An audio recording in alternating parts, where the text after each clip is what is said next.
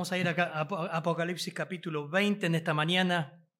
Vamos a leer el texto. Yo tengo la versión en las Américas y vamos a ir estudiando el pasaje tan esperado.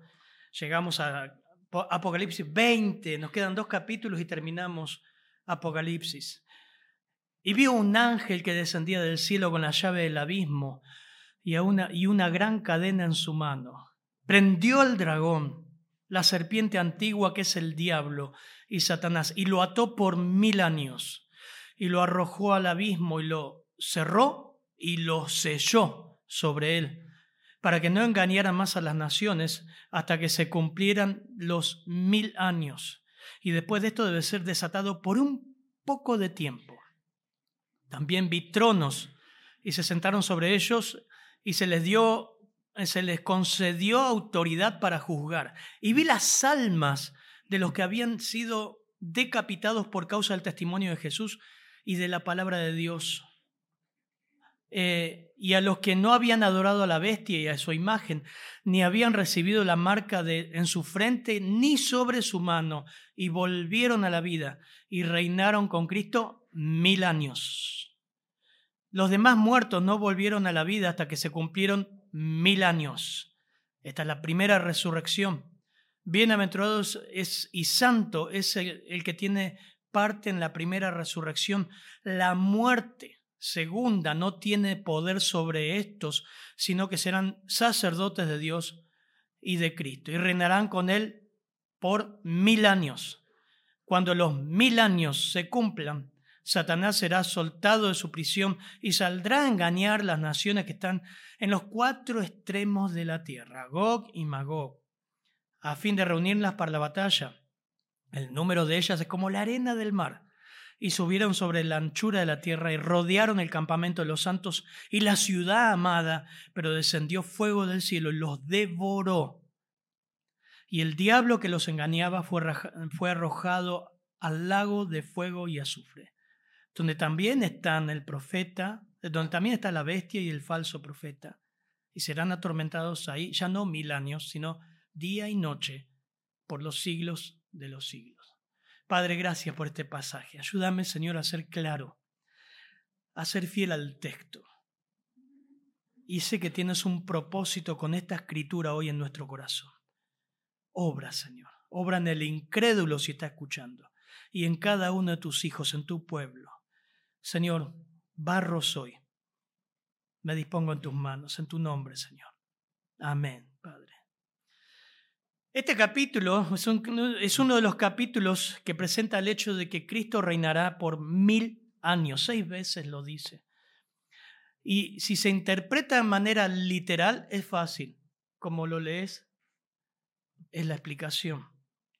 Pero lamentablemente, sin embargo, debido a que muchos intérpretes de la Biblia rechazan la idea de que después del regreso de Cristo el Señor reine literalmente en la tierra mil años, ha habido muchas interpretaciones. Yo reuní las tres más conocidas que van a estar acá en pantalla. ¿Está? Esto que ven en pantalla ustedes lo van a tener en sus celulares. Yo voy a leer algo más completo. Tengo que empezar el texto leyendo esto para que usted entienda las tres interpretaciones que hay. Cristo regresará, y vimos su regreso hace un par de domingos, y ahora lo va a hacer, va a reinar por, en la tierra mil años con su pueblo, con sus santos. El primer movimiento que que aparece sobre este tema del milenio es el postmileniarismo. Y de acuerdo con ella, los mil años representan el triunfo del Evangelio en el periodo anterior a la segunda venida de Cristo. Según ella, el regreso de Cristo seguirá al milenio. La principal característica del postmilenialismo es su optimismo sobre el poder del Evangelio para cambiar vidas y causar mucho bien al mundo.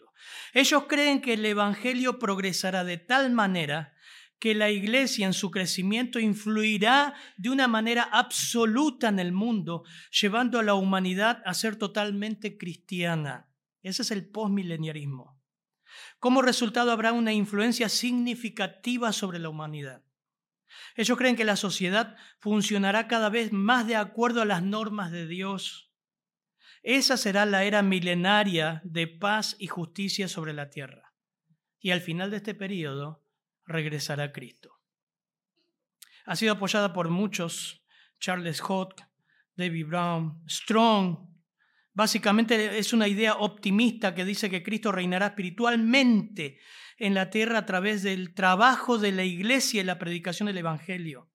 Pero en el siglo XX, ese punto de vista ha sido totalmente descartado por el avance del mal y todos los movimientos anticristianos.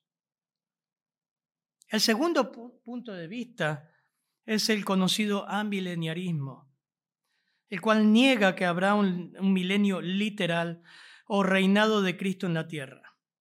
El reino milenial de Cristo se limita a uno que será espiritual. Casi los dos coinciden en lo mismo. Es como que es más simple. Y se llevará a cabo en el corazón de los creyentes. Este reinado incluye a los de la tierra que han puesto su fe en Él, o bien los que están en el cielo.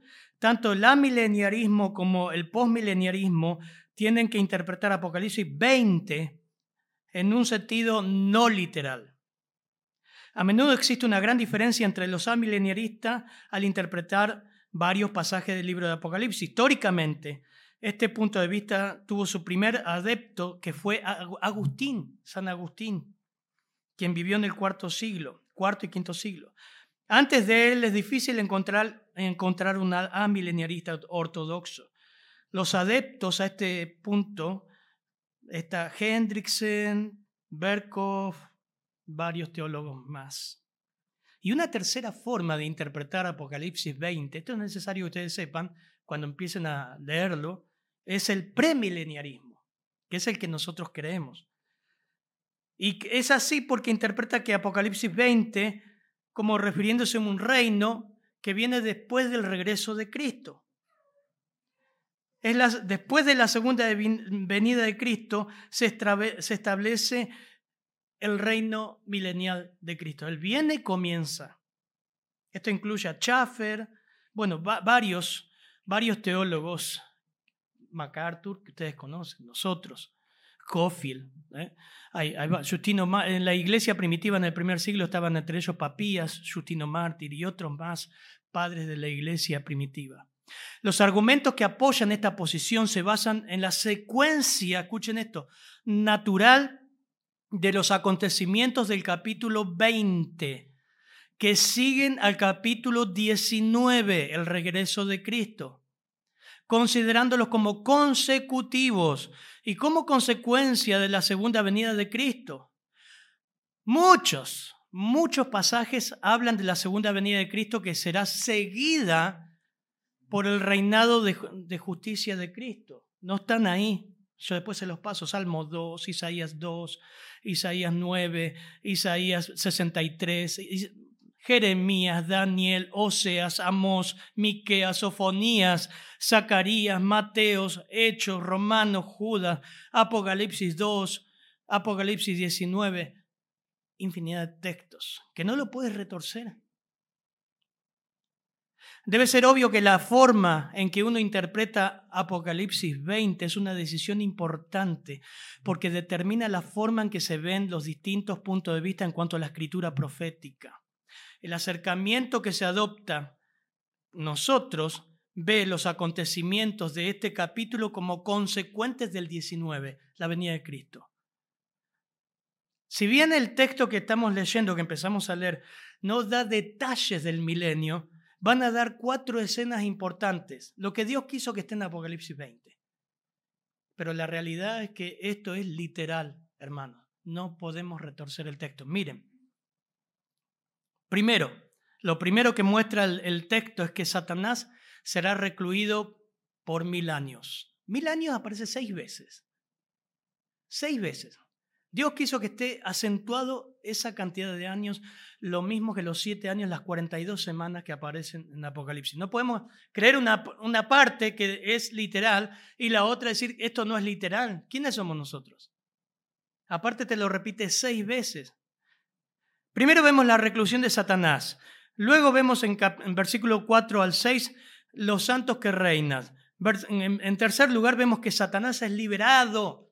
Versículo 7.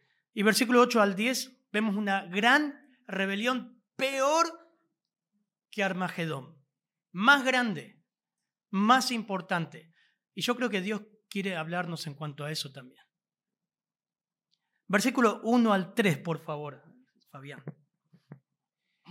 Vi a un ángel que descendía del cielo, con la llave del abismo y una gran cadena en la mano, y prendió al dragón, la serpiente antigua, que es el diablo y Satanás, y lo ató por mil años, y lo arrojó al abismo, y lo encerró, y puso su sello sobre él, para que no engañase más a las naciones, hasta que fuesen cumplidos los mil años, y después de esto debe ser desatado por un poco de tiempo. Hermanos, lo primero que muestra el pasaje del versículo 1 al 3, que Satanás es encarcelado, recluido. Ahora, en, vos leíste eh, Reina Valera 60. Si usted lee ahí las Américas y en el griego, en el original, está la preposición, preposición y. Y vi a un ángel. Todo el capítulo 20, menos el versículo 5, aparece esta preposición.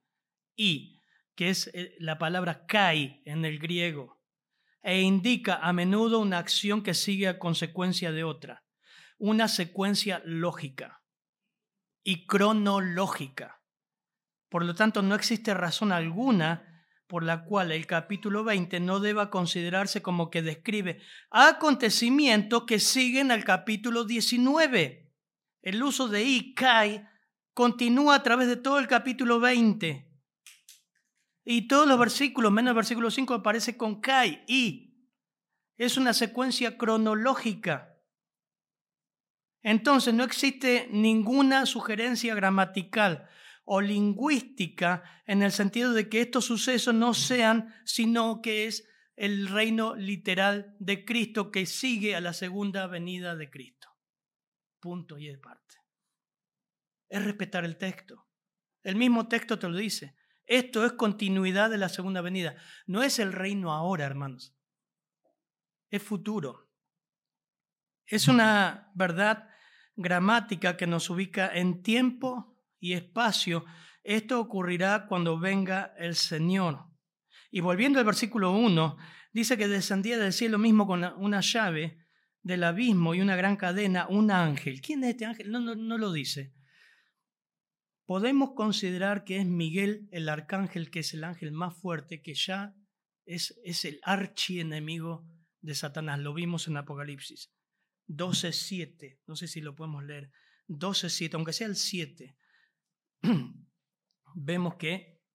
Después hubo una gran batalla eh, en el cielo. Miguel y sus ángeles luchaban contra el dragón y luchaban el dragón y sus ángeles, pero no prevalecieron ni se halló ya lugar para ellos en el cielo. Ya había luchado. ¿Se acuerdan que en la, mitad de la tribulación Satanás es echado del cielo? No tiene acceso a Dios. Ahora sí tiene acceso a Dios. Y acusa. En mitad de los tres años y medio Satanás es echado del cielo. Lo hizo Miguel. Prendió, versículo 2, prendió al dragón y a la serpiente antigua, que es el diablo, y lo ató por mil años, dice el versículo 2 y lo arrojó y lo cerró. Es algo concreto. Miren, arrojó, cerró y selló.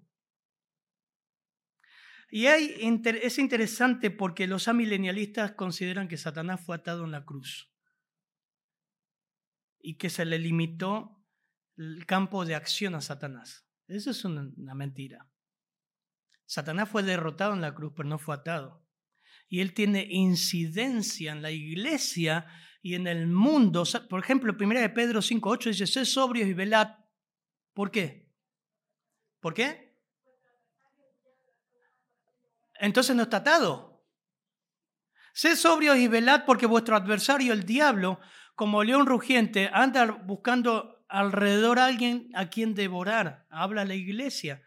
O sea, ahora no está atado. Esto nos habla de futuro. Prendió al dragón, la serpiente antigua, que es el diablo, y lo ató por mil años. Versículo 3, y lo arrojó al abismo y lo cerró y lo selló sobre él para que no, ¿para qué? ¿Con qué razón? No engañara más a las naciones hasta que se cumplieran, la primera vez que aparece acá, mil años. No puede estar atado ahora, hermanos, de acuerdo a la posición postmileniarista y amileniarista.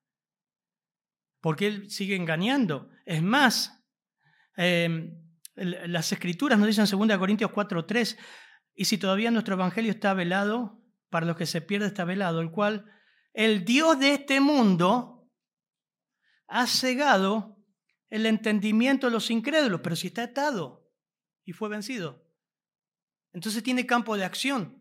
El hecho de que se lo arroje, se lo, cierre, se lo encierre y se lo selle significa que no tiene más poder de influencia por mil años. Así que eh, eh, la palabra abismo es abusos. Aparece siete veces en Apocalipsis y siempre apunta al lugar temporal de encarcelamiento de los demonios. Es el lugar donde los demonios temen ser enviados. Abismos, abusos es en el griego. Y es el lugar donde los demonios del Gadareno, ¿se acuerdan de Lucas 8:30? Jesús se preguntó, dice, ¿cómo te llamas? Eso es terrible. Creo que lo vimos Lucas cuando estudiamos Lucas. Y los demonios le dijeron, Legión. Te pone los pelos de punta, ¿no? Porque muchos demonios habían entrado en él. El versículo 31 de Lucas 8 dice, le rogaban que no los ordenara irse al abismo, abusos, a este lugar donde ahora Satanás va por mil años. Mil años. Seis veces, seis, seis precisas e importantes referencias a la duración del reinado de Cristo en la tierra, el cautiverio de Satanás va a ser por mil años, literales. Hermanos, su actividad en el mundo sigue siendo ahora. Usted sabe, usted lo ve. Más allá del corazón perverso del hombre, Satanás ha cegado el, entendimiento de los incrédulos. Ataca a los creyentes, los acusa, los tienta. Ahora es interesante porque durante estos mil años La influencia, sin la influencia de Satanás, sin la influencia de la bestia, sin la, influencia del falso profeta, sin la influencia de demonios, las personas que estén ahí mil años, que entren vivas al reino de Cristo, los hijos que tengan estos creyentes son las ovejas de Mateo 25, son los justos de Mateo 25, son los pequeños de Mateo 25, creyentes vivos que salen de la tribulación judíos, 144.000 más creyentes gentiles, que entren vivos en la tribulación, tendrán hijos. Y estos creyentes se van a reproducir muchísimo y van a amar su pecado. Muchos se van a rebelar exteriormente. Y la Biblia dice que va a ser un gobierno con vara de hierro. El Señor lo va a ejecutar y la iglesia y los santos lo van a juzgar como vaso de alfarero, dice, los van a desmenuzar. Pero en el corazón van a guardar rebeldía contra Cristo. Tremendo. Yo estudiaba eso una y otra vez. ¿no? ¿Cómo puede ser? Ahora lo vamos a ver. En un estado ideal, el Señor en persona gobernando, el hombre se va a rebelar. ¿Qué te llama la atención si el Señor vino a los suyos y los suyos no lo recibieron? Y en persona la gente pidió a Barrabás, danos a Barrabás, crucifícale. ¿Qué te llama la atención si en Edén tenía un huerto ideal con la misma presencia de Dios que caminaba con el hombre y el hombre decidió el pecado? Ocurrirá lo mismo. Esto cumple una verdad fundamental. Salmo 51, no lo busquen 5, anotalo si querés. Salmo 51, 5, el rey David después de haber pecado, dice, revela una verdad de lo que es el hombre. He aquí, en maldad he sido formado y en pecado me concibió mi madre. Esa es la verdad con que muestra la Biblia de lo que somos los seres humanos. Somos malos, perversos, y necesitamos imperiosamente la gracia de Dios, porque lo que somos reproducimos. Versículo 4 al 6, Fabián, por favor.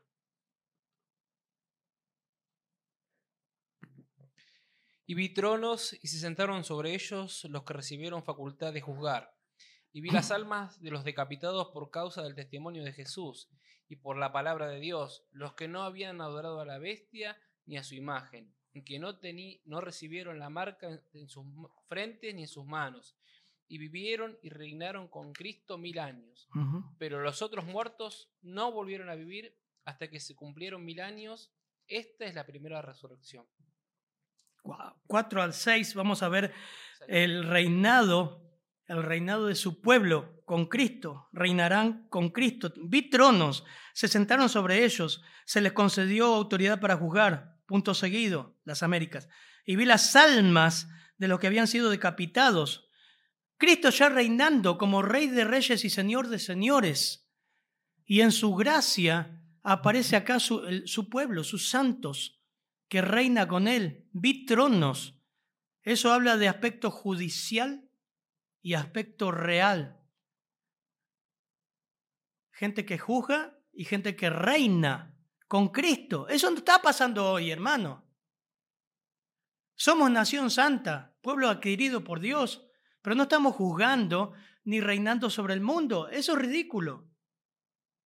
Ahora nos preguntamos quiénes son, porque como les dije, no da detalles del milenio. Dar grandes rasgos. Sí lo dan las profecías del Antiguo Testamento. Muchísimos detalles. Que si traigo acá hasta las seis de la tarde estamos. Pero lo podemos ver en un seminario. ¿Quiénes son? Rápidamente. Como dijimos al principio, no dar detalles, pero en Daniel 7:27 dice que son los santos del Antiguo Testamento. Yo lo cito nada más. Mateo 19:28 son los apóstoles. Apocalipsis 2.26, al que venciere y guardare mis obras hasta el fin, yo le daré, ¿quiénes son los que vencen? La iglesia, los creyentes. Estamos en el mensaje a las iglesias. Al que venciere y guardare mis obras hasta el fin, yo le daré autoridad sobre las naciones. Escúcheme, hermano, ¿usted tiene autoridad sobre las naciones hoy? Usted puede ir al Congreso y cambiar una, una ley porque dice, no al aborto porque Dios me dio autoridad. Usted no tiene autoridad sobre las naciones. Discúlpeme que le diga, pero es así. Pero acá dice de algo futuro, y las regirá con vara de hierro, y serán quebradas como vaso de alfarero. Como yo también he recibido a mi Padre y le daré la estrella a la mañana, al que tiene oído, oiga lo que el Espíritu dice a las iglesias. 2.26. Y versículo 4 lo que nos destaca son los santos, las almas de los que habían sido decapitados por causa del testimonio de Jesús y de la palabra de Dios. Y a todos los que no habían adorado a la bestia. O sea que no solamente están ellos, sino que están santos del Antiguo Testamento, los apóstoles, la iglesia y los santos de la tribulación están entrando en el reino tomando sus tronos. A mí me escapa la, de la, del valero imaginarme eso, pero es una realidad. Hermano, es una realidad. Evidentemente estos creyentes fueron ya con cuerpos glorificados, por eso vuelven a la vida. Es la quinta de las siete bienaventuranzas, dice la muerte segunda, qué hermoso. No tiene poder sobre ellos, sino que serán sacerdotes de Dios y de Cristo y reinarán con él mil años. Qué, bendición, versículo 6, qué bendición. Ahora hay un adelanto de eso, hay un adelanto, porque Pedro, 1 Pedro 2.9, ya nos dice que vosotros sois linaje escogido, real sacerdocio, nación santa, pueblo adquirido por Dios, con un propósito, para que anuncien las virtudes de aquel que os llamó de las tinieblas a su luz admirable. Ustedes, Fabián, versículo 10, ustedes, dice. Vosotros que en otro tiempo no eras pueblo, pero que ahora sois pueblo de Dios, que en otro tiempo no habíais alcanzado misericordia, pero ahora habéis alcanzado misericordia. Eso nos habla a nosotros, hermanos. Nosotros que en otro tiempo no éramos pueblo, Ahora somos pueblo de Dios. En otro tiempo no teníamos misericordia, ahora han alcanzado misericordia por la gracia de Dios. Entonces ya somos su real sacerdocio, Somos linaje escogido con un propósito, anunciar las virtudes de Cristo a esta humanidad perdida. Es un adelanto ya, ya es un hecho. Fuimos bendecidos en Cristo. Ya conformamos una parte de su pueblo que va a entrar a ese reino, que va a reinar con Cristo. Y yo preguntaba, ¿cómo es el reinado? Porque acá no nos dice nada. Yo hice un pequeño resumen de cómo va a ser el reinado de Cristo. Déjalo así porque me estoy muriendo acá. Total, de, arrópense un poquito, abrácense ahí. Hace un calor acá arriba. Hermanos, Salmo 2 nos dice, no voy a leer todas las citas, algunos nada más. ¿Cómo va a ser el reinado? Ayer me preguntan, pero ¿cómo va a ser mil años reinando Cristo con eh, los apóstoles, los santos del Antiguo Testamento, con la iglesia y con los santos de la tribulación? Bueno, va a ser absoluto y universal, va a reinar todo el mundo. Salmo 2, versículos 6 al 8, versículo 9, Isaías 11, 4, va a ser justo también. Isaías 11, 3 al 5. Le haré entender diligente en el temor de Jehová, no juzgará según la vista de sus ojos, ni arguirá por lo que le oigan sus oídos, sino que juzgará con justicia a los pobres y arguirá con equidad a los mansos de la tierra, y herirá la tierra con vara de su boca, y con el espíritu de su labio matará al impío, y será la justicia al cinto de sus lomos, y la fidelidad ceñidor de su cintura. Algunas de las cosas que dice el Antiguo Testamento. Otra característica del reino es que todo Israel va a ser salvo, como nación. Eso está en Romanos 11, 26. Como nación va a ser restaurada. Los judíos en la gran tribulación va a ser, van a ser los protagonistas de la gran tribulación. Y muchos de ellos van a predicar el Evangelio y ellos van a entrar en, la, en el reino. A ellos se les prometió reino. Naciones adorarán a Cristo, Isaías 11.9, Miqueas 4.2, Zacarías 14.16. Vendrán, Miqueas solamente 4.2, vendrán muchas naciones y dirán, venid, subamos al monte de Jehová y a la casa de Dios de Jacob. Si no interpretas el milenio literalmente, esto es una fábula y no puedes colocarla en ninguna parte de la historia porque nunca pasó. Que todas las naciones vayan a adorar a Jerusalén. Vendrán muchas naciones y dirán, venid, subamos al monte de Jehová y a la casa de Dios de Jacob, y nos enseñarán sus caminos, andaremos por sus veredas, porque de Sión saldrá la ley y de Jerusalén la palabra de Jehová, y él juzgará entre muchos pueblos y corregirá las naciones poderosas hasta muy lejos, y martillarán sus espadas para asadones y sus lanzas para haces, para hoces. No alzará espada nación contra nación, ni se ensayarán más para la guerra, no habrá más guerra. Se sentará cada uno debajo de su vid y debajo de su higuera, y no habrá quien les amedrente o les dé temor, porque la boca de Jehová de los ejércitos lo ha hablado y puedo seguir. Eso sí, Miqueas 4.2. Habrá justicia, Isaías 32.17. No habrá maldición. Ahora estamos en la maldición, bajo la maldición de Dios en la tierra, en la naturaleza. Los animales fueron alcanzados por la maldición, la naturaleza. Morará el lobo con el cordero, Isaías 11.6. El leopardo con el cabrito se acostará, el becerro y el león y la bestia doméstica andarán juntos y un niño lo pastoreará. La vaca y la osa pasarán, sus crías se, echarán juntas. El león, el león como el buey comerá paja. El niño de pecho jugará con la, en la cueva de las pit. Y eso, eh, todo este pasaje nos habla que va a haber un gran cambio geográfico de la fauna, del clima, de todo. Isaías 11. Habrá abundancia de alimentos, Joel 2, 21, 27. Habrá salud física, física y longevidad. Isaías 65 habla. Que un niño será de 100 años. Claro, vos escuchás esto y dice, pastor, esto es una fábula. Usted está hablando de un cuento, como que no vamos a morir, que la gente no va a tener enfermedades. Hermano, cuando Cristo vino al mundo, nadie creyó en él. Pocos fueron a adorarle a un pesebre. lleno de estiércol, en el lugar más humilde, más pobre. Por eso Israel no le creyó, porque esperaban un rey libertador. Dios hace las cosas absurdas para el hombre. Hace todo al revés de lo que nosotros podemos esperar. Y por un diluvio destruyó todo este planeta y salvó a pocos. Y lo hizo. Yo creo en esto, porque la Biblia lo muestra. Y es categórico.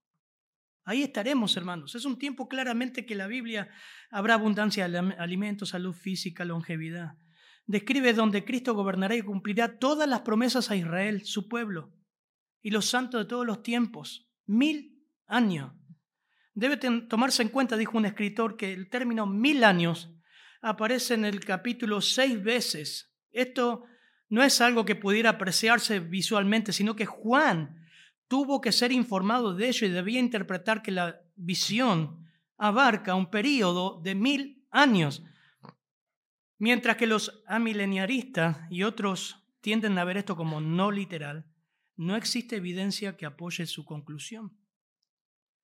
Este es el único capítulo de Apocalipsis donde se menciona un periodo de mil años y el hecho que se cite seis veces y claramente se describa como un lapso de tiempo en el que antes y después de él ocurren determinados acontecimientos nos lleva a la conclusión de que en efecto se trata de un periodo de mil años. Como por ejemplo Apocalipsis 11.2, 13.5, 42 meses, 1260 días. ¿Por qué no podemos tomar mil años literal? Lo dice la escritura. Pero me quedo pensando, hermano, vosotros que en otro tiempo no erais pueblo, ahora sois pueblo de Dios, que en otro tiempo no habían alcanzado misericordia, ahora alcanzamos misericordia y somos parte en esta promesa. Impresionante. Miren lo que pasa. Todo ideal, claro, te gustaría que hable más de los detalles. Lee el Antiguo Testamento, te doy todas las citas todos los detalles de lo que va a ocurrir en esos mil años. A mí me escapa la imaginación, pero sé que Dios lo va a hacer y el Señor va a venir a gobernar mil años. Yo creo que la verdad más importante de todo este texto es lo que viene ahora. Versículo 7, Fabián, solo el 7. Cuando los mil años se, cumplan, Satanás será suelto por, de su prisión. Recuerden que en, en versículo 1 dice, debe ser desatado. ¿Lo ven en el versículo 1? Debe ser desatado por un poco de tiempo. El ángel los eh, encerró, lo guardó, lo selló por mil años, pero debe ser desatado. Acá el versículo 7 dice, se van a cumplir esos mil años, Satanás será soltado de su prisión.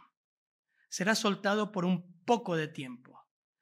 Y esto nuevamente, hermanos, te pregunto, ¿quién lo encerró?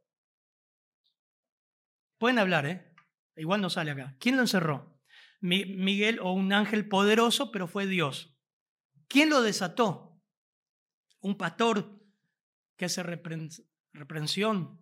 No, Dios lo desató. Cuando los mil años se cumplan, Satanás será soltado. ¿Quién va a ser el ejecutor de atarlo y después soltarlo? Dios. Ahora repasemos un poco. ¿Quiénes entran en esta gran bendición del milenio? Humanos, los que sobrevivieron a la tribulación, judíos, gentiles vivos. 12 capítulo 12 versículo 6, capítulo 13 al capítulo 17 nos describe que hay personas vivas cuando vienen el Señor, que no son, no son ejecutadas porque ellos creen. Es más, el Antiguo Testamento lo avisa, Isaías 60, 21 dice, entre todos, los, entre todos los de tu pueblo serán justos, para siempre poseerán la tierra. Vástago de mi plantío, obra de mis manos, para que yo me glorifique, dice el Señor. 60-21. Miren el 22. El más pequeño llegará a ser un millar. Bueno, mi, suegra hizo 14. Pero acá dice, el más pequeño hará un millar. Habla de la multiplicación y el más insignificante, una nación poderosa. Estoy leyendo Isaías 60, 21, 22. Yo, el Señor, a su tiempo lo apresuraré. Todo eso, el ambiente ideal. sin maldición, con salud, con longevidad. Hará, como dice la escritura, que los hijos proliferen. De uno habrá un millar, mil años. ¿Cuánto puede tener una persona saludable que viva mil años? Montón de hijos, montón. Cada generación de esos millares, hermanos, va a necesitar salvación. Porque saben qué va a pasar. Lo que dice la Biblia. Lo que dijo David, Salmo 51.5. ¿Qué dijo David? En maldad he sido. No van a ser glorificados, entran vivos. En maldad he sido concebido. En maldad me concibió mi madre. ¿Hay alguien así acá? ¿O nació buenito? Todos nacieron buenitos, santo. Naciste egoísta, orgulloso, pecador, igual que yo, todos. Pero es interesante, todos ellos deberán creer y confiar en Cristo. Cristo estará presente físicamente en Jerusalén. Y usted dirá, pero pastor, esto es imposible. Si el Señor va a estar reinando, ¿cómo que va a haber incrédulos? Pasó en la historia. Estuvo físicamente en su primer venida, perdón, y no creyeron, le rechazaron.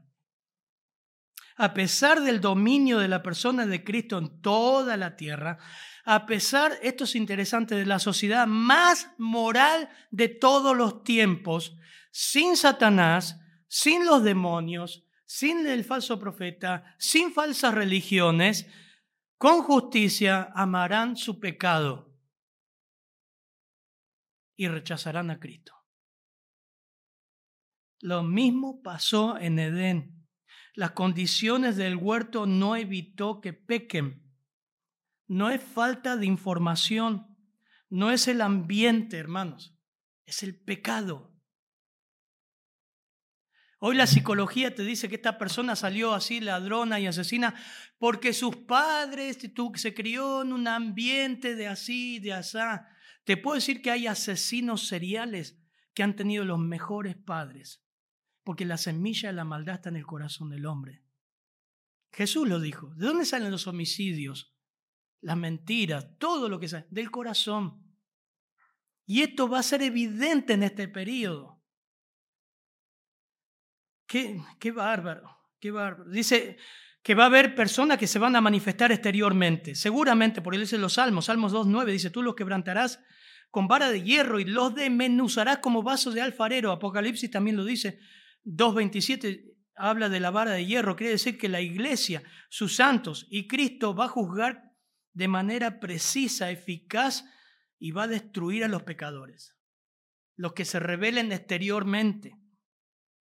Hermano querido, hablando entre nosotros, si ve usted, si, ve usted, obviamente cada uno de nosotros naciendo, nacimos amando el pecado y hemos sido justificados por la fe y tenemos paz para con Dios, Dios ve nuestro corazón.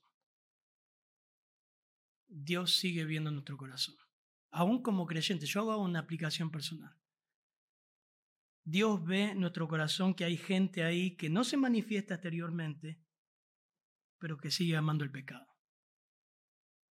Fíjense, Juan 8, 10, eh, siempre que el Señor predicó el Evangelio, apuntó con el tema del pecado, siempre.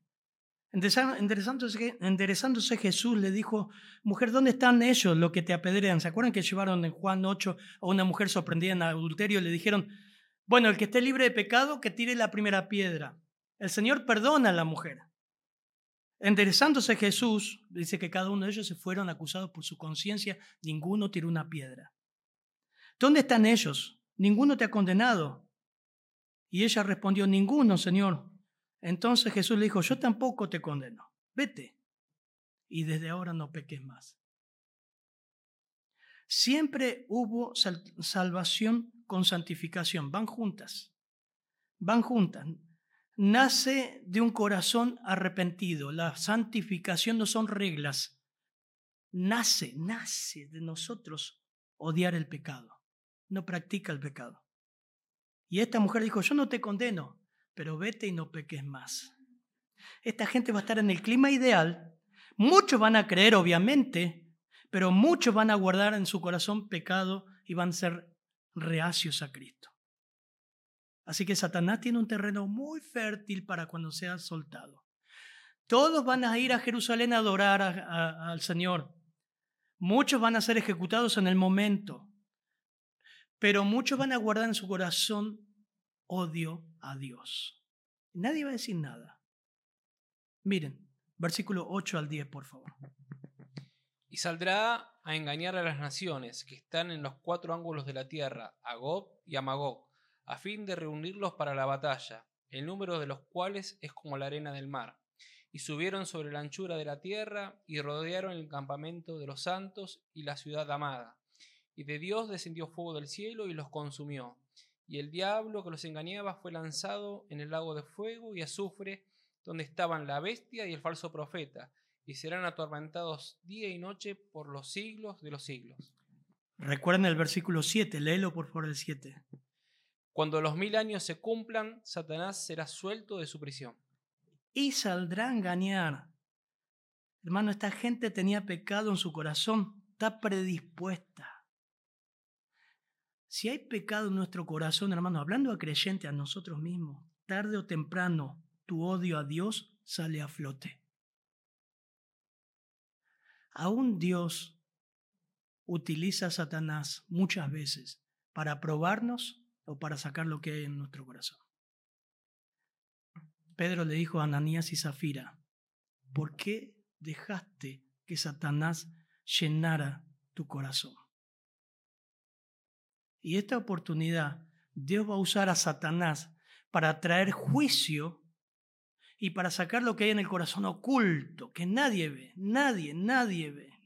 Así que la liberación de Satanás va a producir una rebelión global Impresionante, los cuatro extremos de la tierra. Gog y Magog siempre es una metáfora de pueblos enemigos de Dios, pueblos que odian a Dios. Los ejércitos serán tan grandes, dice el versículo 8, que es como la arena del mar, tremendo. Satanás sigue siendo interesante, aborreciendo a Dios aunque estuvo preso mil años. No cambió su naturaleza. Y evidentemente va a encontrar un terreno muy fértil en el corazón de muchos, como la arena del mar. Lo mismo que hizo Nadán y Eva, encontró terreno fértil. En el clima ideal, en el ambiente ideal, va a producir engaño. Llevará a la gente a odiar a Dios, a rebelarse contra Dios. Con su pecado en su corazón va a salir a la luz.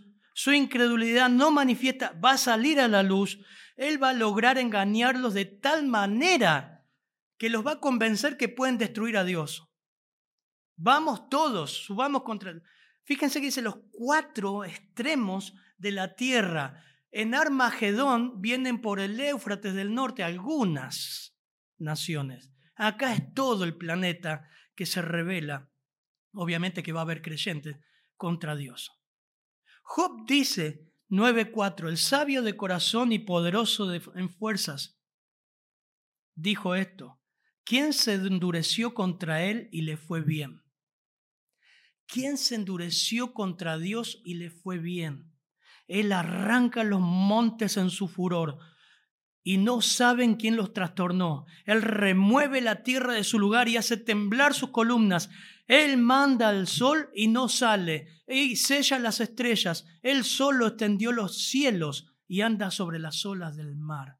Ese es nuestro Dios. Ese es nuestro Cristo.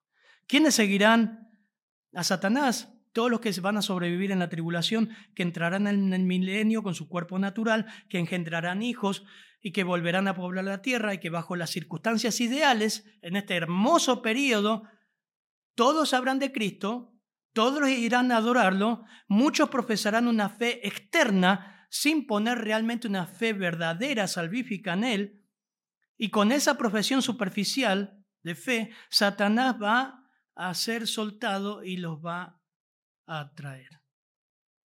Paradójicamente va a ser la mayor, mayor rebelión que Armagedón. Los ejércitos en Armagedón vienen del norte, acá vienen de todas direcciones, de todas direcciones. Subieron sobre la anchura de la tierra, versículo 9. Rodearon el campamento de los santos. Esto es Jerusalén, el centro que va a estar el Señor. Y la ciudad amada. No es Babilonia, es Jerusalén. Y como una y otra vez en las escrituras encontramos, descendió fuego del cielo y los devoró. No llegó a ser otra vez una batalla. No llegó a ser una guerra. Dios los exterminó de una. Impresionante. Después el Satanás va a ser echado al lago de fuego y azufre y serán atormentados, dice, día y noche por los siglos de los siglos. Versículo 10, Fabián, nuevamente, por favor. Y el diablo que los engañaba fue lanzado al lago de fuego y azufre, donde estaban la bestia y el falso profeta, y serán atormentados día y noche por los siglos de los siglos. Esto, también revela eh, un gran punto doctrinal y teológico aquí, que el infierno, el lago de fuego, y como vamos a ver el domingo que viene, no es el exterminio del alma que la persona deja de existir. Va a existir día y noche. Es una metáfora hablando de que por los siglos los siglos van a estar conscientes, atormentados día y noche por los siglos los siglos. Tremenda doctrina del infierno, de lo que le espera Satanás, sus demonios, y como vamos a ver el domingo que viene, los que no fueron inscriptos en el libro de la vida. Queridos hermanos, terminando ya con una clara apreciación del mensaje, yo recuerdo lo que dice la palabra de Dios, dice, sobre toda cosa guardada, guarda el corazón, porque de él mana la vida. Dios ve nuestro corazón.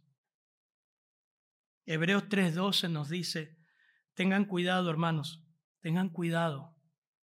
No sea que alguno de vosotros hace un corazón malo de incredulidad para apartarse del Dios vivo.